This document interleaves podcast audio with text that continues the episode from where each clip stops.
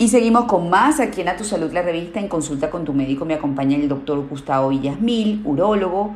Con él vamos a hablar sobre una dolencia más común de lo que, lo que podamos imaginar, sobre los cálculos o piedras en los riñones, síntomas y cómo se trata la litiasis renal. Buenos días, doctor. Gracias por estar aquí en el programa.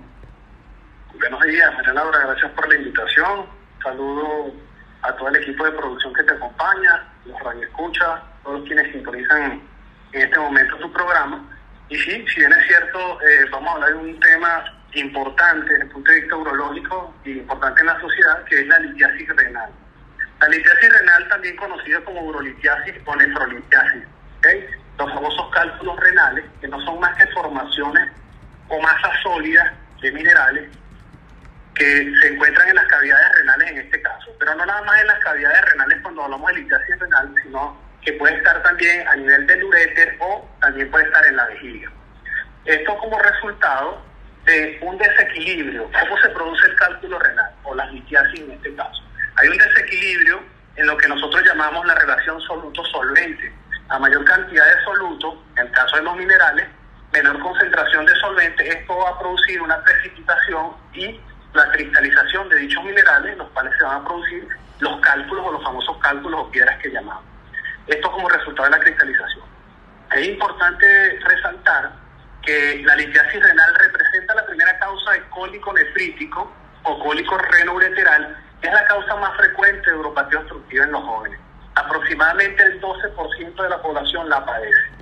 Y es por eso que nosotros los urólogos, eh, muchas veces el 80% de estos cálculos renales son, el diagnóstico se hace de manera incidental. Los pacientes son pacientes asintomáticos que muchas veces vienen referidos por otros médicos y solamente un 20% se diagnostica de manera de emergencia, como, que es, la, como es la crisis del cólico nefrítico.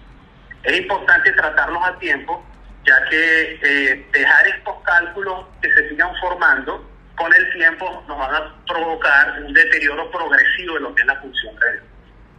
Claro, y además que es muy doloroso, muy, muy doloroso. La, la idea, por un lado, sería saber cómo prevenir esa cristalización y esa producción de esas piedras, por pequeñitas que sean. Y por el otro lado, qué hacer cuando experimentan ese dolor, cómo identificar que se puede tratar precisamente de un cólico nefrítico o en este caso de una piedra en un riñón. Sí, efectivamente, eh, fíjate, eh, existen unas causas o unos factores de riesgo importantes, los cuales nos van a nos van a conllevar a la producción de cálculos, en este caso del cólico, incluso el cólico nefrítico, que son un 70% se deben a los trastornos de alimentación. Tiene que ver mucho con el estilo de vida, lo que llamamos la dieta, y solo un 30% que va a estar asociado a alguna condición médica, algunos trastornos endocrinos o metabólicos. Cuando yo te digo que los el 70% está dado por la alimentación, el principal factor de la alimentación es el consumo de líquidos. Yo creo que ya cuando nosotros tenemos una buena ingesta de líquidos diarios, aproximadamente de 2 a 2.5 litros de agua al día una persona, tenemos por lo menos más del 70% de no producir cálculos en cuanto a lo que forma la dieta. Es importante disminuir el exceso en lo que es la carga de sodio, de sal, el azúcar, las carnes, las proteínas, incluso las bebidas gaseosas como es la Coca-Cola, el Nestlé, esas bebidas que de alguna forma nos predisponen. Y también es muy importante, desde el punto de vista eh, genético, eh, el tema de los cálculos. Se ha demostrado que el 50% de la producción de litiasis está asociada a una carga genética, ¿ok? E incluso la región también incide mucho en la producción de cálculos. En el caso nuestro aquí en Venezuela, la, la de las ciudades más cálidas, caliente, como es el caso del estado Zulia, tiene muchos reportes o apuntes de pacientes con cólico nefrítico, con cálculos renales. Entonces, forma también el clima forma parte de, esta historia, ¿ok? Importante también el exceso de lácteos. Hay, hay ciertos vegetales, como el caso de la espinaca, que también produce, eh, la, nos da la producción de cálculos, y representa el oxalato de calcio más del 70% de los tipos de cálculo. Pues cuando hablamos de litiasis renal, tenemos que también, sin dejar a un lado, de qué está formado el cálculo, cuál es el cálculo o, la, el contenido principal que conlleva estos cálculos. Y el oxalato de calcio representa la primera causa. Luego tenemos los cálculos de ácido úrico, los cálculos de estrubita, que son cálculos que se encuentran están formados por fosfato, amonio y magnesio y generalmente se dan en pacientes que tienen infecciones urinarias recurrentes, muchísimo en el caso de las mujeres. Todos sabemos que las mujeres tienen siempre, eh, están predispuestas a tener infecciones urinarias recurrentes más incluso que los hombres. Afortunadamente para las mujeres, el caso de los cálculos renales tiene una incidencia pico más frecuente en hombres que en ellas y aproximadamente entre los 30 y los 70 años es que aparece en la producción de cálculos. Esto debido a que ya después de los 30 años eh, comienzan los picos de obesidad, los pacientes ya no, ya no, la hidratación no es la misma, no hacemos lo suficientemente ejercicio, abusamos mucho más de la comida. Y importante, importante, que el 50% de los cálculos renales sean tratados o sean expulsados espontáneamente, tienen una tasa de recurrencia, el 50% va a repetir. Haya expulsado los cálculos a los pacientes o se le haya sometido a alguna intervención, algún tratamiento quirúrgico, algún tratamiento conservador. O sea que la persona que tiene tendencia tiene que igual cuidarse porque suelen repetir los cálculos. Exactamente, exactamente. Y fíjate que un porcentaje alto. Tenemos pacientes que en un 50 hasta un 60% está descrito, pacientes vuelven y reinciden con recurrencia de producción de cálculos. Y es allí donde nosotros, en el caso mío como urólogo, esos pacientes muchas veces tienen que ser manejados desde el punto de vista multidisciplinario, ¿ok? Aquí tenemos que involucrar al nefrólogo, que nos va a manejar muy bien lo que es la parte metabólica, igual que el endocrino, y estos pacientes generalmente también los manejo mucho con el nutricionista, porque no todo es, tengo un cálculo, un cólico nefrítico, ah, vamos a cirugía, sacamos la piedra, sino también ver por qué estoy produciendo cálculos tan recurrentes, cuál es la causa que me genera esto, porque como te dije, muchas veces los cálculos, hay pacientes que tienen cálculos y no lo saben. El 80% es de diagnóstico incidental. El paciente le hace un ultrasonido de rutina y mire, usted tiene una piedra en el riñón, usted sabía que tenía esto, no, doctor, mire, ni me enteré. Y con el tiempo va deteriorando. El cólico nefrítico, como lo decía anteriormente, un dolor indescriptible, de hecho está descrito como un dolor superior al dolor del parto. Si bien es cierto, este se produce básicamente cuando los cálculos se movilizan y obstruyen las vías urinarias. El riñón tiene en su interior unas cavidades que nosotros llamamos grupos caliciales, donde ahí realmente donde se forma la orina, es allí donde se cristalizan estos cálculos. Y estos cálculos van a obstruir estas vías.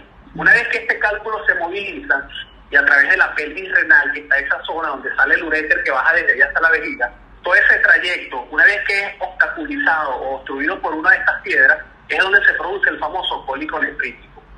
Que uno dice, el cólico nefrítico duele, sí. ¿Por qué? Porque imagínate una tubería que le, le colocas un tapón o una piedra, lógicamente va a estar obstruido, esto va a producir un manejo, o mejor dicho, un aumento de presión a nivel, en este caso, a nivel del uréter. Y eso es lo que te genera el dolor y la molestia.